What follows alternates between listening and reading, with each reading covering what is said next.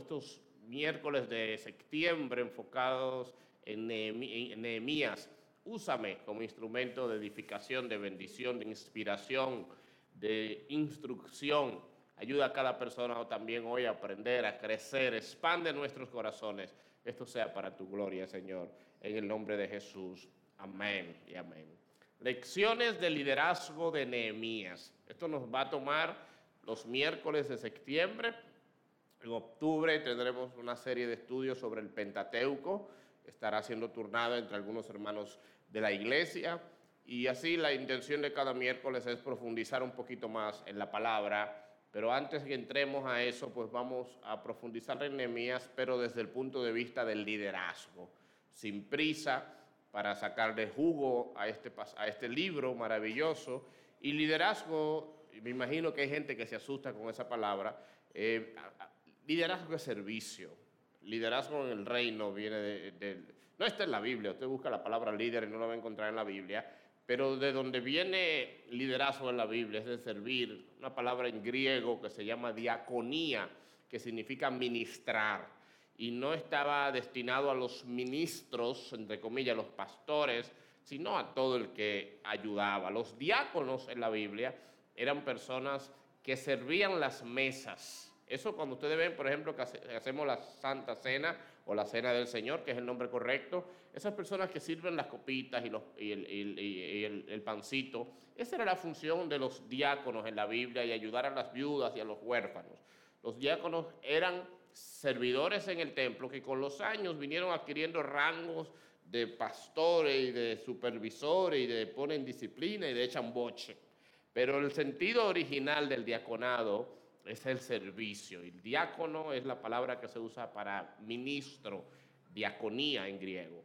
Así que el liderazgo es todo el que ministra, el que lidera, el que, lidera, el que sirve. Usted es un líder en su familia, como madre, madre soltera o, o padres Usted es un líder, usted es el pastor de sus hijos.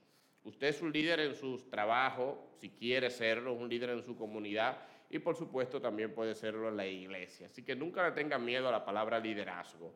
Todos estamos llamados y desafiados a liderar. Respecto a Nehemías, hay algunas cosas interesantes que quiero dar de modo de introducción sobre el libro. Este libro que está en la Biblia, narra los últimos eventos del Antiguo Testamento. O sea, si Nehemías estuviera ordenado, si la Biblia estuviera organizada por orden cronológico, que no lo está, por supuesto, Nehemías estuviera al lado de Malaquías. Esdras, Nehemías, Crónicas y Malaquías estuvieran juntos cerrando el Nuevo Testamento. Porque Nehemías es prácticamente lo último que pasó cerca de la venida de Cristo, de, la primera venida de Cristo. ¿Cuál es el contexto de Nehemías? Miren, en el año 445 antes de Cristo, los judíos ya tenían 90 años de haber regresado del cautiverio babilónico. Es decir, el pueblo de Israel fue cautivo por el imperio persa, por los babilonios. Dios lo había, profetizado eso destruyeron el pueblo, destruyeron todo, desde el templo, el primer templo que hizo Salomón, hasta las ciudades, las murallas, todos llevaron cautivos eh, jóvenes, ahí viene Daniel, etc. Y eso pasaron muchos años.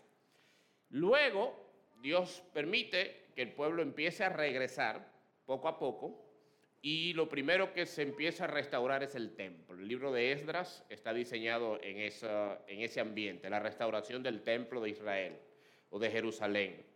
No quedó igual, por eso ustedes ven ese texto hermoso, pero que la gente no entiende, que dice, la gloria, ¿alguien lo ha escuchado? Postrera de esta casa será mayor que la primera. Ese texto, no me acuerdo el libro donde está en la Biblia, creo que es Abacú, uno de esos profetas menores, pero era que el pueblo cuando reconstruyó el templo, el primer templo de Salomón, era una cosa, ustedes han visto el Palacio Nacional, ¿verdad? el Teatro Nacional. Eran construcciones así monstruosas, de años, millonarias en dólares. No un peso, no, no, millonarias en dólares. Templo sumamente costoso, grande, precioso. Vinieron los enemigos, destruyeron el templo. Años después, Israel lo reconstruye, pero se quedan mirando así como que, como cuando usted le dan una casa que costaba millones y la abandonaron y 20 años después usted viene y hace algo como con mil pesos y Clemen y, y, César y José ayudándolo.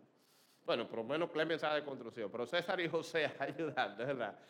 Ellos tenían la moral en el piso. Y ahí donde Dios le dice, la gloria postrera de esta casa será mayor que la primera. Es decir, lo que viene para el templo físico va a ser mejor que lo que está ahora mismo. Bueno, reconstruyen el templo pero no pudieron reconstruir las murallas, los muros.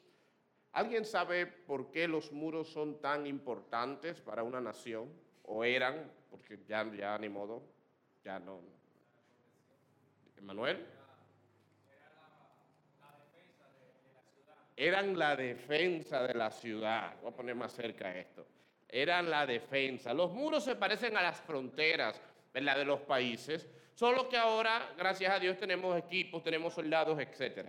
Entonces, cada vez que ellos iban a reconstruir los muros, venían los enemigos y atacaban, porque tener buenos muros representaba tener una ciudad independiente y los enemigos le convenían tener la ciudad desprotegida. Bueno, en ese contexto es que está basado Nehemías. Así que Nehemías y Malaquías pudieron ser contemporáneos Ambos vivieron cuando Judá era regido por gobernantes persas. Ambos lucharon contra problemas de diezmos y ofrendas. Cuando usted estudia Nehemías y Malaquías se da cuenta de eso. Ambos lucharon contra la corrupción en el sacerdocio y contra los matrimonios mixtos, que eran los matrimonios de judíos con samaritanos y con otras personas. Vemos las mismas críticas en ambos libros. Y originalmente Nehemías y Esdras son un solo libro.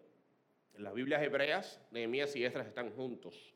Se separó por un tema de facilidad en la lectura, pero eran un solo libro, como decir primera y segunda de Crónicas, primera y segunda de Reyes.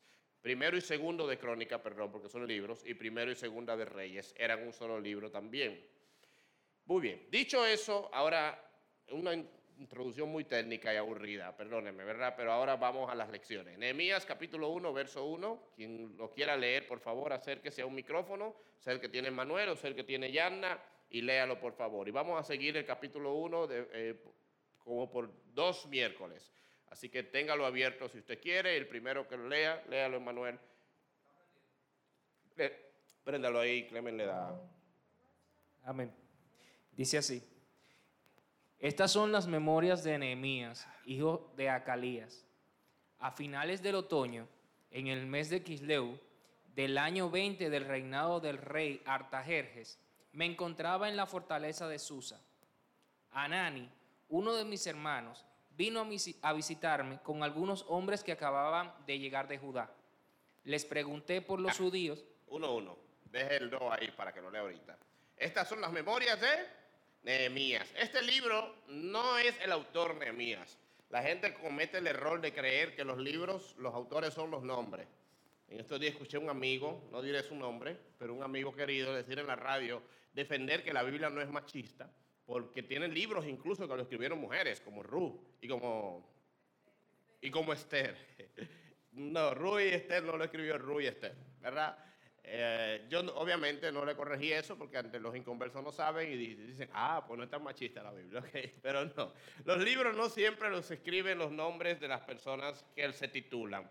De Mías, aunque hay obviamente comentarios personales de él ahí, él pudo, hacer un diario, pero también su autoría se discute mucho, posiblemente Esdras, posiblemente dicen algunas personas el mismo que escribió crónicas, no estamos seguros de eso.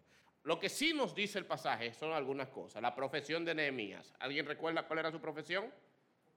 Copero del rey. Y copero uno lo ve ahora en el 2021 como sirviente. ¿Qué no trabaja? Yo soy copero del presidente. Nadie diría eso. Si usted es copero de un presidente, que ahora no se dice copero tampoco. ¿Cómo se diría ahora? Sí, pero, pero para traerlo literal, eh, el sirviente, el que ¿El? Mayordomo es la palabra, ¿verdad? Mayordomo del presidente. Como quiera tiene un flow, tiene su flow. Hay una película muy buena que se llama El mayordomo de la Casa Blanca. Durísima. Ahora, vuelvan aquí. Eh, tiene su flow. Sin embargo, es algo muchísimo más grande que eso. los reyes estaban siendo constantemente amenazados de muerte. Lo envenenaban, era la forma más rápida. Entonces, el copero del rey era la persona que antes del rey tomar el vino, que era el agua de ellos, el copero la probaba para saber que no estaba envenenado. Es una posición de alto riesgo. Usted que se queja de los electricistas, que le puede morir, no, no. También eh, probaban la comida. Pero para ser copero de un rey, ¿qué demanda eso? Simplemente sabe tener, ah, okay, tener una buena salud para no morirse. No, ahí, si usted es el encargado de reclutamiento, gira, gerente, ¿verdad? Usted va a reclutar el copero de un rey. ¿Qué usted, qué, ¿Cuáles actitudes usted espera de un copero? La primera, integridad, confianza, credibilidad. Nehemías estaba en una posición de ministro del Estado. Era lo más cercano al jefe de seguridad del presidente. Nehemías era una persona de influencia y sobre todo en un contexto donde los reyes eran dioses. Los reyes no eran como ahora, no, los reyes eran dioses y en caso de esta potencia persa, eso está en la historia, era un imperio profetizado incluso en Daniel. Entonces Nehemías era un primer ministro, era un guardaespaldas, era un agente personal y ayudante del rey. Era la persona que más confiaba el rey. Y esto nos indica dos cosas. La primera cosa es que él estaba bien, estaba cómodo, estaba seguro, era próspero, vivía a cientos de kilómetros de Israel, tenía su familia bien. Nehemías no necesitaba Israel, no tenía conexión directa de Israel. Quizás se fue a temprana edad o hay muchas posibilidades que él sea segunda, tercera descendencia, nacida en el exilio. Esos hijos de hijos de dominicanos en Nueva York que ya no hablan ni español, eso era Nehemías para Israel. Y le importó su pueblo. Y se preocupó por su pueblo. Es el verso 2, pero alerta de spoiler. Y esto habla dos cosas importantes. Lo primero de lo, primero que decíamos ahorita, la confianza para ser copero del rey había que tener, ser un agente de confianza. Y una lección de liderazgo que usted tiene que anotar, por favor, hoy, llevársela en el corazón. Los líderes tienen que ser gente digna de confianza. El líder no necesariamente es el más estudiado, aunque es importante estudiar. Mandé una foto de un viejito en este día que se graduó como de 80 años. Ojalá, yo, amo que la gente estudie. Me encanta. Y si usted no puede estudiar en la universidad, haga curso técnico. Si no, haga curso online. Hay muchísimos cursos, incluso gratis. Estudie. Pero el líder, no necesariamente, el mejor líder no es el que más estudia. O el que más experiencia tiene o mejor habla. La cualidad más importante o una cualidad muy importante en un líder es que sea digno de confianza. Que tú puedas descansar en que detrás de ti no te está acabando. En que detrás de ti no está haciendo comentarios que se puedan mal interpretar. En que detrás de ti el líder no esté serruchándote el palo, dicen en el mundo. De que el líder no esté enamorando a la mujer. O el hombre, o la líder si es hembra. De que el líder tú puedes dejar dinero y lo va a encontrar y te lo va a devolver. La confianza, mis hermanos, es vital. Para mí no hay una cosa que más no digo que me asuste, pero que más me entristece, es una persona que yo le confío, que yo le confío y luego me entero que está haciendo comentarios en mi contra. ¿Saben por qué me entristece mucho eso? Aunque es natural que todo el mundo lo entristece, a mí me entristece más porque yo creo, y yo tengo muchos defectos como pastor, pero hay una de las cosas que yo creo que he hecho muy bien, y es darle a la gente la confianza de decirme las cosas que entienden que estoy haciendo mal. Acá nunca como pastor he discriminado, he maltratado, he ofendido, he ignorado, he sacado del lado a alguien porque me ha llevado la contraria. Al contrario, yo creo que el pastor que más la gente contradice a mí. Yo he estado predicando y hay gente que me dice, no, no, eso no es así, pastor. Usted no se acuerda, por una vez me pasó en un retiro allá en Puerta de Bendición, que me puse a decir que no, que los bancos hacen tal cosa. Y una, no sé si fue Ariani o fue otra persona que trabaja en un banco. No, no es así que lo hacen. A ningún pastor nadie le hace eso, lo sacan de la iglesia. Pero yo dije, es verdad, tiene razón. Y corregir el bosquejo. A mí las correcciones, obviamente en público no siempre es, lo ideal, pero he asimilado, no siempre las aplico, pero las escucho.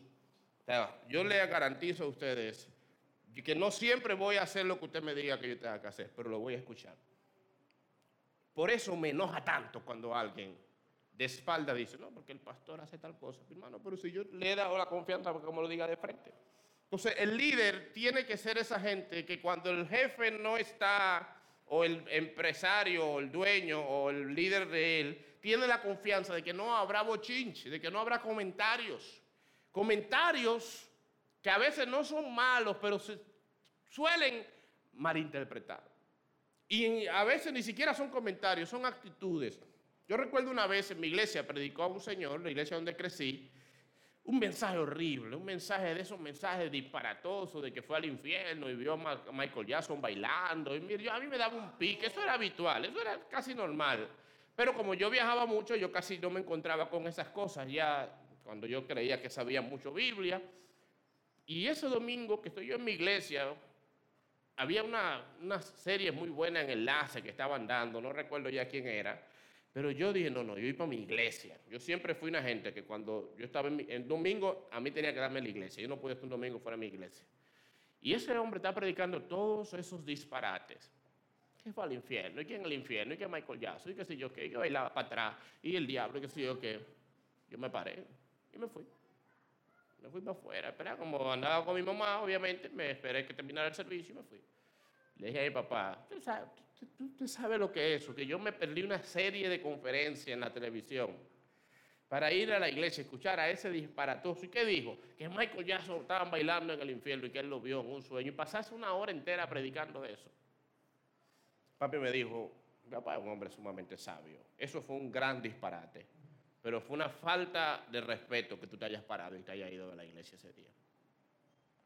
¿Cómo tú puedes corregir más adelante errores doctrinales en la iglesia que te ha confiado la enseñanza, yo era maestro de escuela bíblica, cuando tú te paras a mitad de la prédica y no terminas de escuchar. Lo ideal es que tú debiste anotar todos los disparates que él dijo y cuando tengas la oportunidad o hablar con tu pastora y explicarle, o cuando tengas la oportunidad de enseñar, corregir, pero no irte.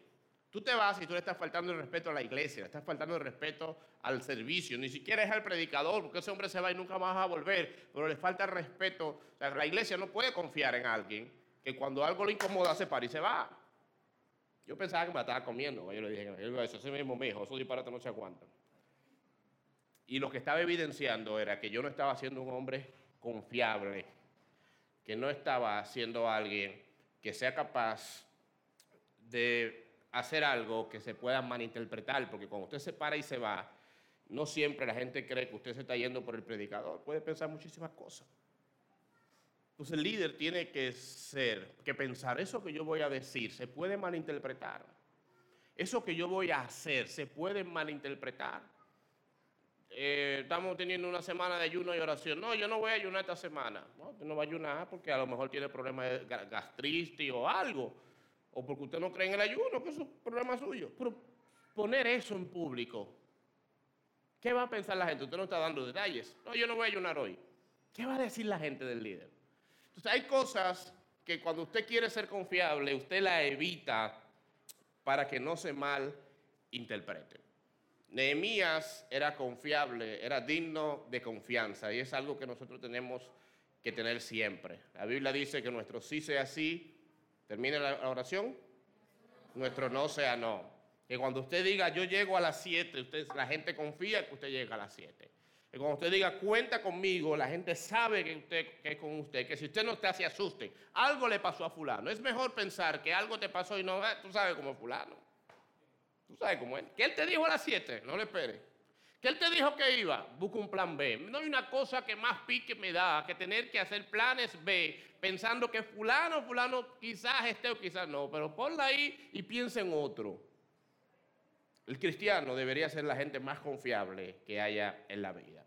Nehemías era confiable. Es la primera lección de liderazgo que quiero que se lleven hoy, donde quiera que estén. La segunda lección de liderazgo. Ahora sí vamos a leer el verso 2 Puede leer, Manuel, tú mismo, por favor. Y después me vengo para adelante.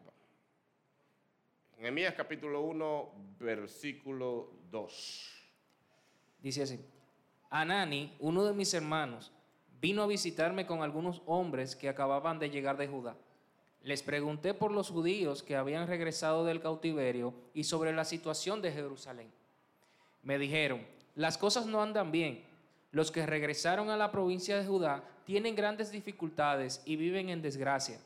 La muralla de Jerusalén fue derribada y las puertas fueron consumidas por el fuego. Muy bien, gracias. Nehemías, yo les decía ahorita, estaba bien. Tenía su familia segura, vivía bien era una segunda o tercera generación de los que nacieron fuera de Israel. No tenía lazos, no tenía memoria de Israel. Y cuando pregunta por su pueblo, se afligió. Le importaba su gente. Segundo principio de liderazgo. El líder tiene que ser alguien que le importe su gente, que ame a su gente. Nehemías no tenía nada que ganar con Israel, nada, al contrario, todo lo que él podía hacer en Israel era perder. Nehemías podía perder su seguridad, podía perder su familia, podía perder su estatus, podía perder su trabajo, pero el amor era más grande que su comodidad. Nehemías no necesitaba nada del pueblo, pero sentía amor y compromiso por los suyos. El liderazgo no lidera para sacar ventajas o provecho de la gente, sino por amor a la gente. Yo he dicho constantemente acá y lo seguiré diciendo, tú tienes que amar a la gente que vas a ministrar. Si tú no me demuestras que amas a la gente, tú no puedes ministrarle a la gente.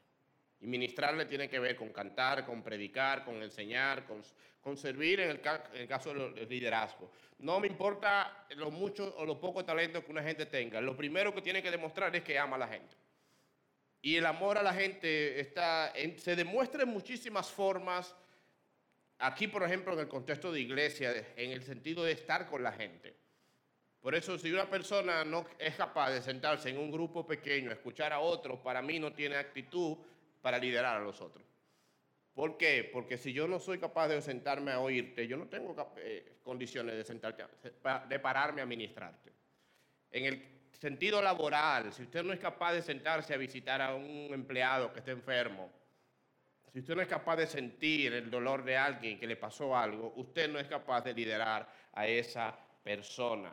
Primero se ama y luego se lidera, pero nunca al revés. Yo puedo amar sin liderar a una gente, pero no puedo liderar sin amarlo.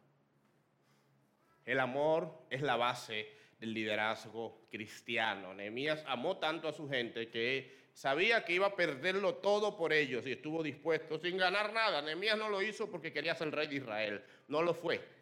Nehemías no es un rey. Tampoco ministro de Israel, no lo fue. Cuando él terminó su trabajo le entregó el púlpito a Esdras y le dijo, ministra, que yo no sé de esto, yo, yo vine a trabajar y se hizo el trabajo, a lo mejor se regresó, no sé.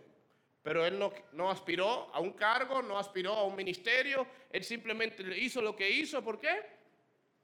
Por amor. Si tú no amas a la gente que tú lideras, no puedes liderar a esa gente. Y el amor se demuestra de tantas maneras. Me gustaría que ustedes me den cinco maneras de demostrar el amor a alguien que yo lidero o que aspiro a liderar. Cinco maneras. No tienen que acercarse al micrófono, lo voy a repetir. Dígame una. Preocupándose por esa persona. Escuchando. Muy bien. la más importante, ¿verdad? Dedicándole tiempo. Tres. Orando por ella. Cuatro. Deme una más. ¿El qué? Sirviéndole. Cinco. Hay más, pero eh, quédense con esas cinco que ya son suficientes. Amando, eh, ¿cómo se llama una gente? Orando por ella, escuchándola, sirviéndole, dedicándole tiempo, preocupándose por esa persona. Aplique eso en cada área. Líder de las profesoras de niños. Estoy amando a las maestras de niños, las tías. ¿Cómo sé que las estoy amando? ¿Le dedico tiempo? ¿Oro por ellas? ¿Me preocupo por ellas? ¿Las llamo? ¿Cuál era la otra? ¿Le sirvo? ¿Le sirvo? Exacto. Si solamente yo llamo a la gente que está bajo mi autoridad, cuando yo los necesito, ¿lo estoy llamando? ¿Lo estoy qué? Usando. A mí me pasaba, y eso me dio muy duro, que llamé a alguien y lo primero que me dijo, pastor, ¿cómo puedo ayudarle? Y ahí algo me dijo, Tú solamente estás llamando a la gente para pedirle cosas para la iglesia. Y desde ese momento le pedí al Señor ese amor que necesito, no solo tenerlo, sino demostrarlo. Y llamar a alguien de la iglesia solamente para decirle, ¿cómo estás? Y la gente a veces no coge esa. Estoy bien, pastor, ¿cómo le ayudo? No, no, nada, quiero saludarte. Ah, mire, yo pensé hoy en la iglesia pasar para que... Ah, qué bueno, gracias. ¿Y tu familia? Ah, yo también, no pudieron ir el domingo. La gente no, no concibe que no lo estoy llamando para algo que no tenga que ver con la iglesia. Y ahí me di cuenta que estaba mal. Y empecé a hacer ajustes y demostrar más mi amor. No solamente llamas a ese empleado, a esos estudiantes que tú enseñas, a esas personas de tu ministerio que tú diriges, solamente para decirle, te toca el domingo servir, te toca la puerta, te toca cantar, te toca a los niños, te toca multimedia. Llámalos para preguntarles, ¿cómo puedo orar por ti? Eh, ¿Qué necesitas? ¿Cómo está tu familia? ¿Cómo está tu papá? Supe que había perdido el empleo. ¿Tienes comida? Esas cositas demuestran el amor hacia la gente que tú lideras. Aplíquelo en la familia, aplíquelo en todo el sentido general. Nehemías se preocupó por su pueblo. ¿Cómo se preocupó? En primer lugar, empezó a preguntar por ellos.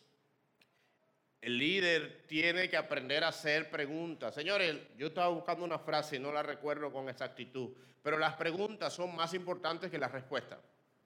Se requiere un nivel de inteligencia emocional muy grande para saber hacer preguntas. El coaching, que es un método que siempre está en conflicto con nosotros los psicólogos, pero que está ahí, es un método muy interesante. No descarto que en algún momento de mi vejez lo estudie, cuando me canse de la psicología y de la ciencia, que tiene que ver con hacer preguntas, que esté enfocado en preguntas, no en consejos, sino en preguntas. Jesús era un maestro de las preguntas. La gente dice que tú no puedes responder una pregunta con otra pregunta. Jesús respondía a la pregunta con pregunta. Y le decían, Señor, ¿es lícito sanar el sábado? Y dice, le tengo una pregunta. si usted está caminando y se le cae un güey ahí en un hoyo el sábado, ¿usted recogería la patica de ese güey? Se quedaban callados. Y cada pregunta que le hacían, él la, contestaba con una pregunta, pero no eran preguntas al azar o preguntas disparatosas, eran preguntas bien preparadas. Nehemías preguntó sobre su pueblo. Tres preguntas que usted debe usar frecuentemente. ¿Cómo estás? Pero no use cómo está como ese bendito cliché, ese saludo. ¿Cómo está? Y sigue derecho. Como los gringos cuando te pisan dicen I'm sorry y siguen caminando. Y tú en el piso con un pie roto. No, no, no, no cómo está y no espero ni siquiera la respuesta porque ya yo tengo en mi mente decirte algo. ¿Cómo estás? Y hacer silencio y mirar cómo estás. Y de ese cómo estás se van a derivar quizás muchas cosas. ¿Cómo estás? Me siento cansado. Ay, qué bien. Pues bien, no. A mí me llaman a veces de los bancos así. Señor Riquelvis, señor Riquelvis, él, ¿cómo está? Y a veces cuando estoy de buen humor, así, hay muchacho aquí enfermo con el ay, qué bueno. Pero estamos llamando. ¿Cómo que qué bueno? Ay, escúcheme, ¿qué usted dijo? Usted no me, yo no le importo a usted. Entonces, si yo no le importo, usted no merece mi servicio. Va y le cierro. Aparece ese día así, de por relajar. Entonces, hay personas que te preguntan cómo está y no le interesa escuchar la respuesta, porque ellos quieren hablar ellos de ellos. Entonces, ¿cómo está? Estoy enfermo, muchacho, enfermo estoy yo, que es un problema, una migraña de la semana pasada. Pero viejo, cállate un rato y escucha mi problema un día. Hablamos del tuyo otro día, pero escuchen mío. ¿Cómo estás? ¿En qué lugar? Se... No, pero ¿cómo estás? Y escucha. Y de a partir de esa respuesta van a salir otras preguntas. ¿Enfermo de qué? ¿Por qué? ¿Qué pasó? Entonces, la segunda pregunta muy importante que deberíamos hacerlo más a menudo y cumplirla, ¿cómo puedo orar por ti? Yo tengo un pastor, creo que les dije en estos días, se llama Fausto. Fausto me escribe todas las semanas. ¿Qué es lo que monstruo? Porque él habla así. Él es tipo un, tiene un doctorado en lenguas antiguas y habla hebreo literal. De verdad que lo habla. Y él me dice que es lo que monstruo. Pero está bien. Eh, y lo segundo me dice, loco, ¿cómo oro por ti? Todas las semanas. Yo estoy, a veces trato de adelantarme un día a él. sé que me va a escribir el martes, le escribo el lunes. Viejo, ¿cómo tú estás? Porque ya me da pena que, la, que me escribe. ¿Cómo puedo orar por ti? Cuando la gente te diga, anota eso, porque tienes que preguntarle luego, estuve orando por tu trabajo, ¿ya lo conseguiste? Hay gente que te piden que ore por el trabajo, consiguen el trabajo y ni un dulce, te, no, es por ti, Rafael, ¿verdad? Pero ni un dulce te dan. Bueno, me salió un café el domingo. Me, salió un café. Entonces, no, no, después que te den el trabajo, infórmalo. Hermano, conseguí el trabajo. Para yo dejar de orar. Por eso yo tengo una bendita lista de oración ahí. Y orando por un trabajo y tú con trabajo. Por eso te votan, porque yo estoy orando por un trabajo. Te, te dieron ese y te votaron, porque yo sigo orando hasta que yo no sepa. Pero la tercera pregunta que puede crecer mucho más es, ¿qué puedo hacer? ¿Cómo puedo orar por ti? Ay, ora por mi matrimonio que se está desbaratando. Amén. Bye. No, pero no lo deje así. ¿Y qué puedo hacer por tu matrimonio? Vamos, podemos salir un día, vamos al cine.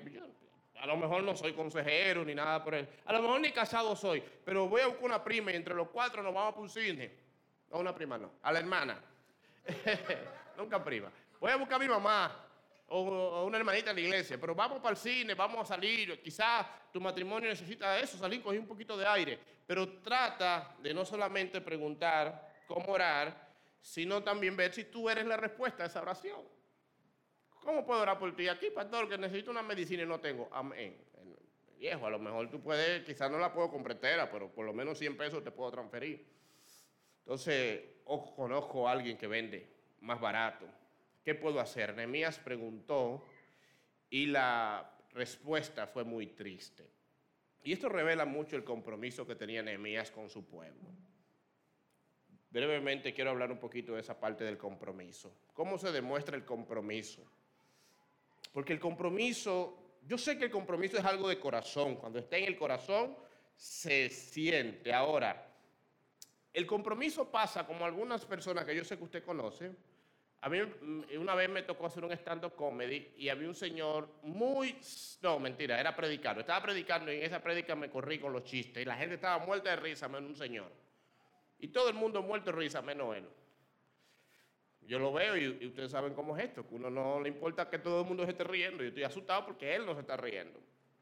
Termina la reunión y yo veo que el hombre viene arriba de mí. Yo dije, ya yo sé, ya yo me sé eso, ya. Usted es un carnal, en la iglesia no se hace chiste, usted es un payaso, en vez de dedicarse tiempo a la oración, lo dedica a echar broma.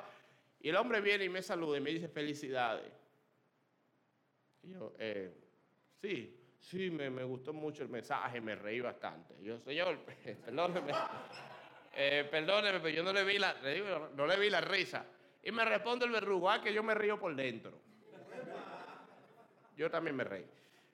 Hay gente que el compromiso lo tienen por dentro, que ellos están comprometidos con la organización, con el ministerio, con la familia, con la iglesia, pero la cara todavía no lo sabe. Se ríen por dentro y la cara no se ha dado cuenta. Eh, se comprometen, pero todavía las actitudes no lo saben. Entonces, el compromiso a veces no solamente sentirlo, también hay que demostrarlo. ¿Cómo se demuestra el compromiso? Primero, sugiriendo en lugar de quejarse. El comprometido no se queja, aporta. Dicen los líderes, líderes de verdad, cada vez que tú encuentres un problema en la institución, tráeme el problema y tres soluciones. Tú no puedes venir en el caso de la obra de teatro que tenemos en Navidad y decirme, pastor, el protagonista de la obra no va a estar. Ajá. ¿Y qué podemos hacer? No, yo no sé. ¿Qué vamos a hacer? No, no, no, no. Tú vienes y me dices, el, protagonista, que eso no va a pasar este año, no va a estar. Pero tengo tres opciones. Está Anselmo, está Oscar y está Emmanuel. ¿Cuál de los tres usted cree que pudiera ser? Es más fácil así. A usted decir, el protagonista no va a estar. ¿Usted sabe, pastor? Haga algo. Entonces, en las instituciones nunca vaya donde el jefe, no hay dinero y no sé qué vamos a hacer. No, no, no hay dinero, pero yo he calculado que aquel cliente me debe tanto. Él no paga, pero quizás si se le hace un acuerdo de pago y se le dice que por un adelanto se le reduce la deuda, tenemos dinero líquido este fin de semana para pagar la nómina. ¿Qué tal esa idea? Está buena, ¿verdad que sí? ¿Le gustó? Contráteme. Yo te dije a ti que tienes que contratarme a mí para el curso humano. Entonces, no solamente vaya con que no hay dinero en nómina, o no hay dinero para la nómina, perdón, ve con algunas posibles soluciones. Aplícalo en la familia. No le diga a tu marido solamente se acabó la compra y no hay más nada que hacer. Se acabó, pero este fin de semana podemos comer donde Jocelyn y nos ahorramos la comida del domingo. Ana María y yo siempre lo hacemos eso. Siempre nos, siempre nos ayuda. El problema de ellos y su comida, pero nosotros resolvimos la de nosotros ese día. Pero el sábado cenamos donde fulano. Siempre, cuando usted ve que yo le escribo y que vamos a visitarte el sábado y cenamos allá, es porque se acabó la compra. Entonces, usted ajusta para de Se acabó la gasolina, pero fulano está de camino, me da una bola. Busque soluciones al problema y usted verá que la gente amará eso. La gente ama a los que aportan soluciones. La gente aborrece a los que solamente aportan problemas. Compromiso se demuestra, primero, sugiriendo en lugar de quejarse. Segundo, respaldando públicamente. Hay gente que son expertos en corregir en público y en respaldar en privado. Te escriben en privado, pastor, me encantó ese mensaje. Te escriben en público, pastor, usted predicó muy largo. ¿Por qué no lo hace al revés? Escríbeme eso en privado. Te escriben en público, yo no puedo ir. Después te escriben en privado, cuente conmigo por lo que usted necesite. Voy a aportar mil pesos, pero aporte esos mil pesos en público a ver si se anima más gente. Pero te lo dan en privado, quizás para que no le pidan, pero las cosas negativas te las dan en público. No, cuando usted está comprometido, usted sabe que las cosas negativas no se pueden hacer públicas porque eso se contagia, eso es gripe, eso es el COVID. Usted no va, lo dije el domingo en los anuncios, usted no va al evento, no lo diga en público, no lo diga. Yo le iba a escribir ahorita a alguien en el chat y lo borré. Le dije, no puedo corregir en público. Le dije, hermana, usted no escuchó el mensaje del domingo, pero después me acordé que no fue en el mensaje, sino en los anuncios. Usted no va a la reunión, no lo escribe en público nunca. Nunca, en ningún grupo de eso del trabajo, de la escuela, de la universidad, del vecindario, lo que sea. Escríbalo en privado. Solamente escribe en público las cosas que motiven. Lo que puede hacer que la gente se desanime, no lo haga en público. No, pues, vamos a construir un templo de 20 millones de pesos. 20 millones, pastor. En estos tiempos, con este COVID, con esta olla, escríbame eso en privado. mejor no me lo escriba, pero si lo va a escribir, escríbalo en privado, pero en público diga amén. O no diga nada. Si usted no quiere ser hipócrita, no diga nada o tener fe. Pero en público, generalmente, o casi siempre, debemos optar por hacer cosas que motiven y en privado, cosas que pueden entonces corregir si son necesarios o quejarse. La gente comprometida respalda públicamente y se queja en privado y en directo, no a través de un tercero. La gente le encanta a través de otro. tengo que hablar con el pastor para decirle, y cuando viene allá van 15 gente que ellos le han dicho eso y todavía no se lo han dicho al pastor o al jefe o al líder o la cabeza. El compromiso demanda actitud de frente. Tercero, las personas comprometidas, bueno, eso medio lo dije ahorita, cuídenle que sus palabras o sus conductas se malinterpreten. Hay canciones que a mí no me gustan. Casi ninguna se canta en Cántico Nuevo porque generalmente socializamos las canciones antes de, pero de vez en cuando se puede colar una. Pero le voy a dar una famosa, que aquí creo que gracias a Dios nunca se ha cantado. Pero hay una canción bien famosa que dice, el campo del diablo yo fui para tomar. Y, me gusta la música porque es pegajosa. Esa es como Pepa de Faruco, que es pegajosa, ¿verdad? Es del diablo, pero es bien pegajoso. Esa canción es así mismo. no te hagas, tú sabes, ¿qué te vas a hacer ahora, papá? Siempre está privando. Entonces, esa canción es como un, un ¿verdad? Toma lo que te robó, bajo mis pies, bajo mis pies. ¿Verdad? Es bien chévere. Ahora, a mí no me gustan las canciones que tienen que ver con el diablo. No me gustan, ni menos que inicien. Yo creo que usted no puede desperdiciar un tiempo de alabanza a Dios hablando del diablo, sea lo que sea, aunque usted diga que es un sucio, un aqueroso hijo del diablo, no importa. Es el diablo. No me gusta mencionarlo en mis canciones. O en canciones que yo le canto al Señor o que le canto a la iglesia para que adore al Señor o para que aprenda algo. Pero yo he estado en iglesias que cantan esa canción. ¿Tú sabes qué hago yo? Me paro, bajo mis pies, bajo mis pies y la canto.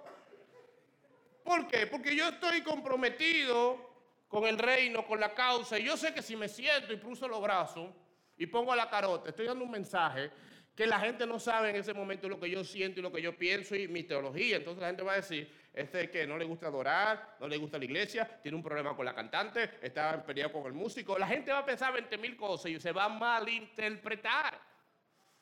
Yo me paro, canto y si tengo confianza y me he ganado el respeto, porque para corregir usted tiene que ganarse el respeto de la gente que usted corrige, entonces, en privado, más adelante, le digo a la gente, esa canción, tú sabes, hay que darle vacaciones, que si yo aquí le, voy, le explico por qué considero que no debería cantarse. Pero no me quedo de brazos cruzados porque eso se puede malinterpretar. Yo he llegado a un nivel en mi vida que mi ofrenda los domingos yo la divido en tres. Y a veces le digo a Paola, devuélveme, la casa es la única que tengo. Pero yo voy a ofrendar la mañana, y voy a ofrendar en la segunda y voy a ofrendar la tercera. Y cuando puedo la dejo las tres, y cuando no la parto en tres partes y ofrendo en las tres. ¿Por qué? Porque como líder tengo el compromiso de enseñar a la gente, moderar a la gente, y no quiero que se malinterprete el hecho de que todo el mundo ofrenda menos el pastor. Nadie vio que yo ofrendé la primera porque usted llegó en la segunda. Pero el compromiso me hace cuidarme de cosas que se puedan mal interpretar. Bien. Yo tenía otras cosas del compromiso, pero yo creo que es una charla como solo para eso, el compromiso. Vamos a hablar de eso un día, solo del compromiso. Verso, bueno, aquí hay muchos versos. Vamos a ver, nos quedan cinco minutos. Vamos a entrarle a estos versos y con eso cerramos por el miércoles de hoy. Del 4 en adelante, Yanna, hasta donde yo te pare, por favor. Nehemías 1, 4. Cuando oí esto, me senté a llorar. De hecho, durante varios días estuve de duelo. Ayuné y oré al Dios del cielo y dije, Oh Señor, Dios del cielo, Dios grande y temible, que cumples tu pacto de amor inagotable con los que te aman y obedecen tus mandatos. Escucha mi oración. Mírame y verás que oro día y noche por tu pueblo Israel. Confieso que hemos pecado contra ti. Es cierto, incluso mi propia familia y yo hemos pecado. Hemos pecado terriblemente al no haber obedecido los mandatos, los decretos y las ordenanzas que nos diste por medio de tu siervo Moisés. Perfecto. Gracias, Yana. ¿Qué hizo Nehemías cuando supo lo que había pasado con su pueblo? ¿Quién, escuchó esa parte de, de lo que leyó Yana? ¿Qué fue lo primero que hizo? Hizo dos cosas, Emanuel. Primera cosa, se sentó a llorar. Se sentó a llorar.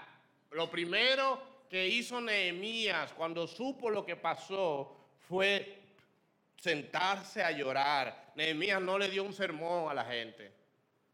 Nehemías no dijo, yo lo dije eso, yo sabía que iba a pasar.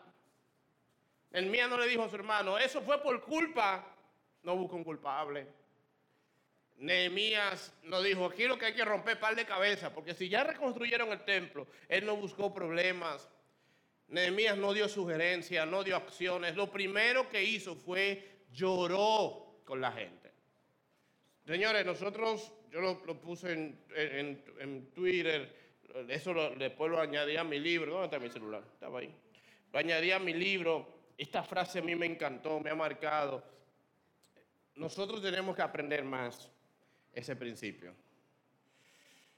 Dios mío, yo lo voy a imprimir esa frase porque de verdad que me ha gustado mucho. Aiza de López dijo, antes de decirle a alguien que Dios tiene propósito para su dolor, nos toca sentarnos a llorar con ese alguien. Simplemente porque duele. Los evangélicos tenemos un bendito mensaje a cuarta siempre ahí preparado.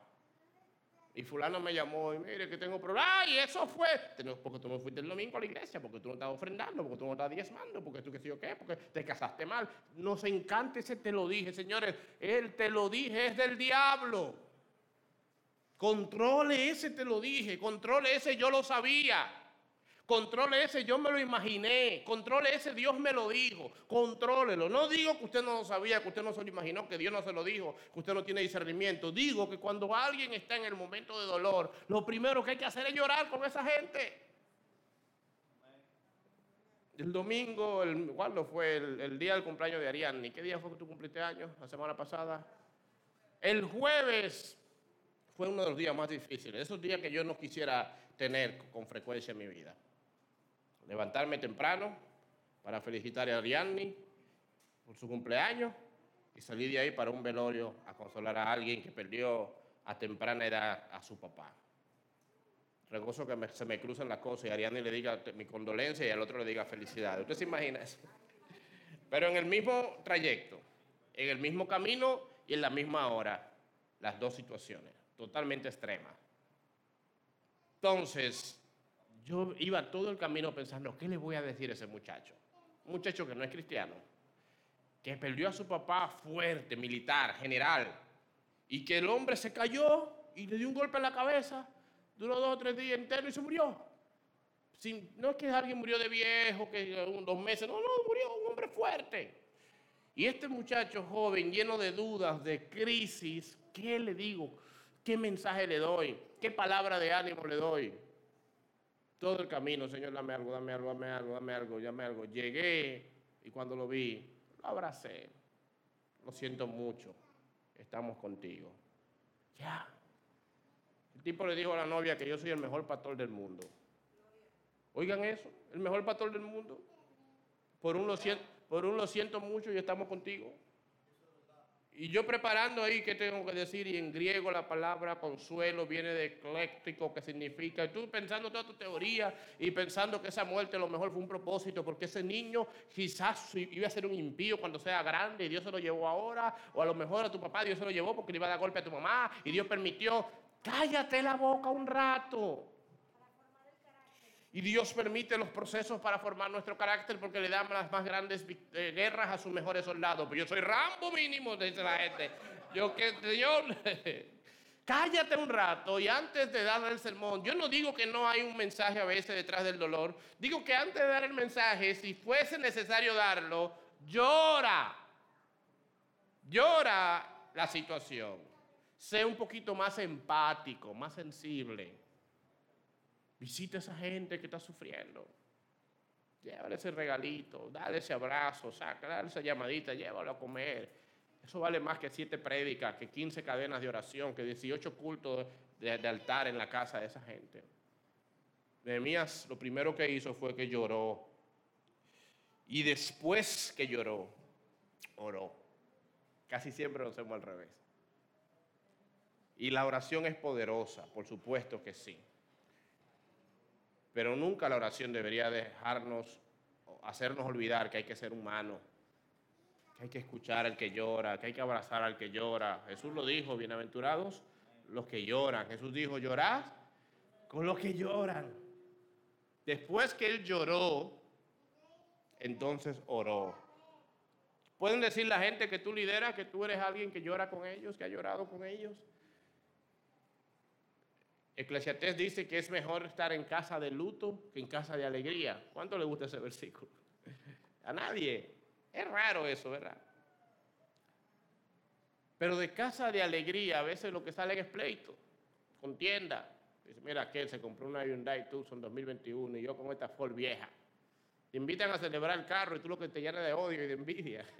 Va a la graduación, mira, aquel se graduó y yo que estudié tanto ni me pude graduar. Mira, aquel se casó y yo soltera todavía con 50. A veces la alegría no se comparte, pero el luto produce cierta sensibilidad y mucha gente cuando está frente a la tumba de alguien hace cambios para bien de toda su vida.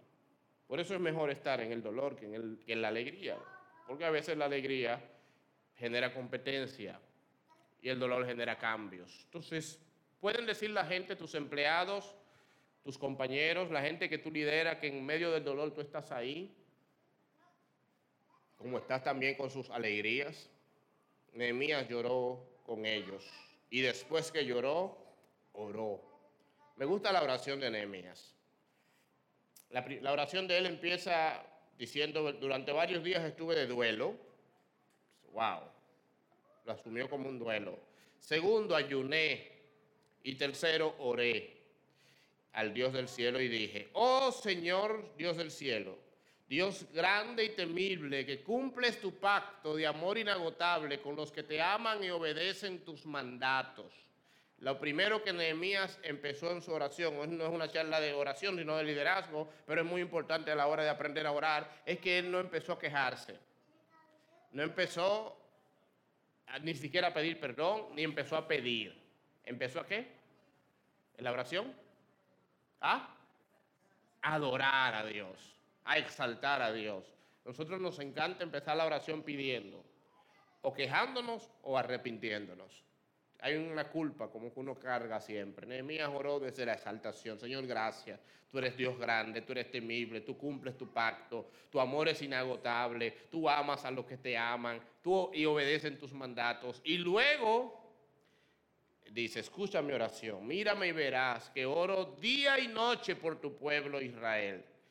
ok, aquí hay algo. Número uno, empezó exaltando a Dios y adorando. Número dos, oró varios días antes de trabajar. Martín Lutero decía, tengo tanto trabajo mañana que voy a tener que levantarme más temprano para orar más tiempo. ¿Entendieron? ¿Cuál es la versión de nosotros 2021? Tengo tanto trabajo mañana que no voy a poder orar. Lutero decía, tendré que orar tres horas porque es demasiado el trabajo que tengo. Nehemías tenía mucho trabajo que hacer y no dijo manos a la obra, que es una frase que está en Nehemías, de ahí es que la saca. Antes de decir manos a la obra, dijo manos a la oración, empezó a orar. Si somos, los líderes fallamos mucho en eso, nos encanta hacer y, nos, y, fallamos en orar. Porque entendemos que orar, no lo decimos, pero vemos como, orar es como una pérdida de tiempo. Es más gente, gente que dice eso, no hermano, no es tiempo de orar, es tiempo de actuar. O sea, la oración no es actuar. Yo entiendo lo que quiere decir mucha gente con eso, pero la oración precede toda acción.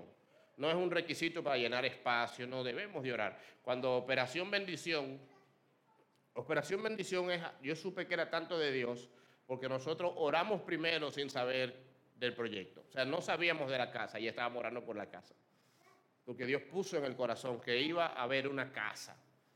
La respuesta era cuál casa era. No era si se iba a hacer o no. Eso se iba a hacer aunque tuviera yo que vender la guagua mía. De verdad que sí. La, la duda no era si se iba a hacer o no, era cuándo y cuál casa.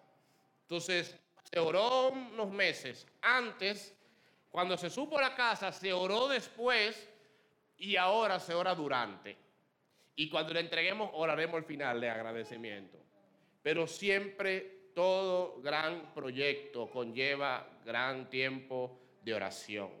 Nehemías no empezó a trabajar sin primero empezar a orar. Oró exaltando al Señor, oró primero por el proyecto y tercero dice en su oración, confieso que hemos pecado contra ti. Es cierto, incluso mi propia familia y yo hemos pecado. Nehemías se involucró en la oración. A veces los líderes estamos orando, pero desde el lugar santísimo, desde lejos. Señor, mira tu pueblo que ha pecado contra ti. Padre, mira el país que te ha abandonado nos, nos, mantenemos de lejos. Nehemías, que no vivía en Israel, que era una tercera o cuarta generación nacida en el exilio, se involucró y dice, yo pequé contra ti, mi familia también pecó, hemos pecado terriblemente, hemos no ustedes pecaron, no, yo también pequé. Eso habla de su corazón y de su compromiso. Y luego, pues Nehemías le recuerda al Señor sus promesas y sus pactos. Aquí termina las lecciones del día de hoy. El próximo miércoles seguiremos viendo los otros versículos del primer capítulo y luego del segundo hasta que terminemos septiembre. Pero me gustaría que ustedes me ayuden ahora a repasar algunas de las cosas que hoy dijimos, para modo de puntualizar cosas. Lecciones de Jeremías, empezando desde el inicio. ¿Quién recuerda algo? Nehemías era... Levantando la mano. Era leal, ¿por qué? ¿Leal? ¿Por qué usted dice que era leal? Era leal porque eh, una persona confiable. Porque era confiable y porque era confiable. Porque era copero del rey y eso no se lo daban a todo el mundo. Y eso significa que nosotros debemos ser personas confiables, ¿Es usted alguien digna de confianza? ¿Se le puede a usted dar un proyecto y confiar que usted lo va a desarrollar si el líder ya no estuviera ahí? ¿Se le puede usted dar un dinero y saber que usted va a pagar ese dinero, pase lo que pase, llueve, truene o vente? Se le puede dar se le puede decir algo íntimo y saber que eso no se lo va a decir usted a nadie, porque usted prometió que no lo iba a decir. Es una gente de confianza en quien alguien puede abrir su corazón y contar sus defectos y sus, sus pecados y saber que está en un lugar seguro y que usted después por ahí no va a estar ni que orando por esa persona delante de otros. Es una pregunta que yo me hago. ¿Eres confiable? ¿Eres digno de confianza? ¿Puede alguien depositar que su vida esté en tus manos y saber que tú harás lo que sea por esa persona, por lo menos por lo que tú lideras? Segundo, Nehemías, ¿qué más era? Amaba a la gente. ¿Por qué amaba a la gente? ¿De dónde te saca eso? Porque se preocupó por gente que no tenía de qué preocuparse. Eres el hombre que ama a tus hijos de tal forma que te preocupas por ellos, que sabe lo que a tus hijos le duele y que cuando lo sabes eh, traspasa paredes y vuela por los aires con tal de defenderlos. No, ellos van a aprender con eso, porque eh, el que se cae con eso se crece. ¿Cómo que dicen? Esos golpes son para crecer. Hay que dejarlo que aprendan. Eres alguien que ama a la gente que tú lideras. ¿Puedes decir la gente que tú lideras que, conoce, que tú conoces su casa? Yo no voy a decir quién, pero alguien que yo quiero mucho, pastor, decía, mi vecino de al lado, que es eh, su tío, que era su tío, ni yo, ni mi esposa, ni mis hijos sabemos el color de los muebles de, su casa. Él lo decía en el sentido de que nosotros molestamos tan poco que nunca hemos ido a su casa, al vecino de al lado, que era su tío. Y yo escuché eso muchos años. Y después yo pienso, eso debería darnos orgullo, debería darnos vergüenza. Que tú puedas decir, yo nunca he ido a la casa de mi vecino, porque yo no molesto a nadie. O que tú puedas decir, yo un día fui y le llevé una galletita al vecino, le dije, vecino, mire, saludo, estamos a la orden de lo que usted necesita. Que tú nunca digas, yo nunca he ido a la casa de nadie de la iglesia, porque yo no molesto a nadie. O que tú digas, no, en un momento de que a aquel le nació un bebé, yo estuve ahí. O que en el momento que le murió un papá, estuve ahí. O en el momento de nada, que yo dije, podemos ir a tu casa a celebrar algo, a ir, llevar tu bizcocho, o, comer contigo, o tú a la mía. Que tú te preocupes tanto por la gente que tú lideras, que tú en vez de decir, yo no sé los muebles de tu casa, tú digas, esa casa a mí ni me quieren recibir porque están altos de mí. Como en el caso de José Jocelyn conmigo y Ana María. Que tú puedas ser alguien cercano. Tercera lección de Nehemías. ¿Quién me dice? ¿Quién se lleva una tercera lección de Nehemías? Sabía hacer preguntas. ¿Cuáles tres preguntas deberíamos hoy ponerlas más en práctica en nuestras vidas? ¿Cómo? ¿Cómo te sientes? ¿Puedo orar por ti? ¿Cómo te sientes? Y cuando tú me digas cómo te sientes, ¿qué debe ser lo próximo? ¿Cómo te puedo ayudar? ¿O cómo puedo orar por ti? Exacto, escuchar cómo te sientes y luego ver si puedo ayudarte en, en ese sentimiento. A veces no se puede, a veces sí. ¿Cómo te sientes? A los gordos no se les puede preguntar eso. Siempre tenemos hambre. Eh, come menos lo que hay que decir. ¿Cómo te sientes? ¿Cómo puedo ayudarte? ¿Cómo puedo orar por ti? Muy bien. Número cuatro, lección de Nehemías. Vamos a llegar a cinco. Cuatro. Aprender a llorar con los que lloran. A mí no me gustan los hospitales. ¿Tú has escuchado gente que dice eso? Yo no voy a velorio porque a mí no me gustan los velorios. ¿Has escuchado eso, verdad? Usted no dice eso, nadie ha dicho eso aquí. La iglesia del frente, que hay gente que sale con esas cosas.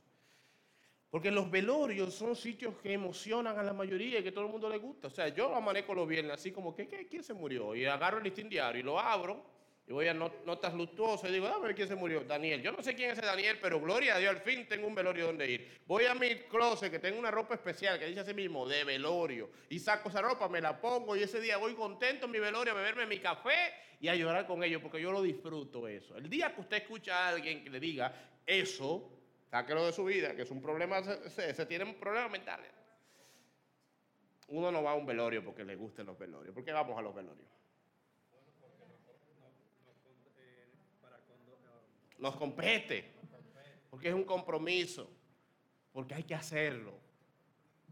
Entonces no vamos a- al hospital, porque uno, ah, que me trae, me trae un recuerdo el hospital. A mí también me trae recuerdo. Todo el mundo le trae recuerdo a un hospital. Y nada bueno. Pero llorar con los que lloran significa, tendré que ir a un hospital de vez en cuando, tendré que ir a un velorio de vez en cuando. Si no puedo ir, pues tendré que ir al memorial. Si no puedo ir al memorial, iré a la casa, aunque sea. Pero tendré que llorar con el que llora. A veces en un dolor, a veces en un divorcio, a veces en una separación, a veces en un pleito con el esposo, con la esposa. No son nada, no son cosas agradables. Aquí lidiamos cada semana con problemas en los matrimonios. Esas cosas a mí no me llenan de gozo, a mí me drena. El año pasado du- duré meses sin dormir por dos matrimonios. El año pasado no, al principio, eso fue hace como dos años. Meses, literalmente, meses sin dormir por dos matrimonios de la iglesia. Y eso no son cosas que uno se emociona, gloria a Dios. ¿Y quién se va a separar el año que viene? A veces no, nadie, eso no emociona a nadie. Pero de esos matrimonios, verlos, por lo menos uno de ellos, unidos y contentos hoy, me dice que esas lágrimas valieron la pena y que esos insomnios fueron provechosos. Puedes tú decir, yo por las crisis de mi hermano voy a tirarme esa carga encima y voy a llorar con él y voy a estar con él y vamos a salir adelante y lo voy a escuchar. Esas son lecciones de liderazgo que todos debemos aprender. Y la última, número cinco. Allá atrás, de atrás nadie ha dicho nada hoy. Pero déjame ver si de atrás la pega uno. A ver, a ver. No, no, Manuel, tú no vales de atrás. De atrás, alguien que no haya hablado de atrás. Orar por los demás. ¿Eh? Orar, orar. Orar. Ah, orar. Orar. Orar. Orar. Orar antes, orar durante y orar después. La iglesia primitiva oró 10 días corrido y se convirtieron 3.000 personas. La iglesia de ahora no le gusta orar. Nosotros queremos ver 3.000 personas para Cristo, pero right now, ahora. Ora por esa agenda tuya, ora por esos planes, ora por ese emprendimiento. Dicen por ahí, consúltalo con tu almohada. ¿Qué te va a responder tu almohada a ti? Consúltalo con el dueño del cielo y la tierra que lo sabe todo. Antes de emprender, antes de liderar, antes de trabajar algo, antes de reunirte con esa persona ahora, antes, ora durante y ora después. Señor, te damos gracias porque esta noche nos permites iniciar a Nehemías, estudiarlo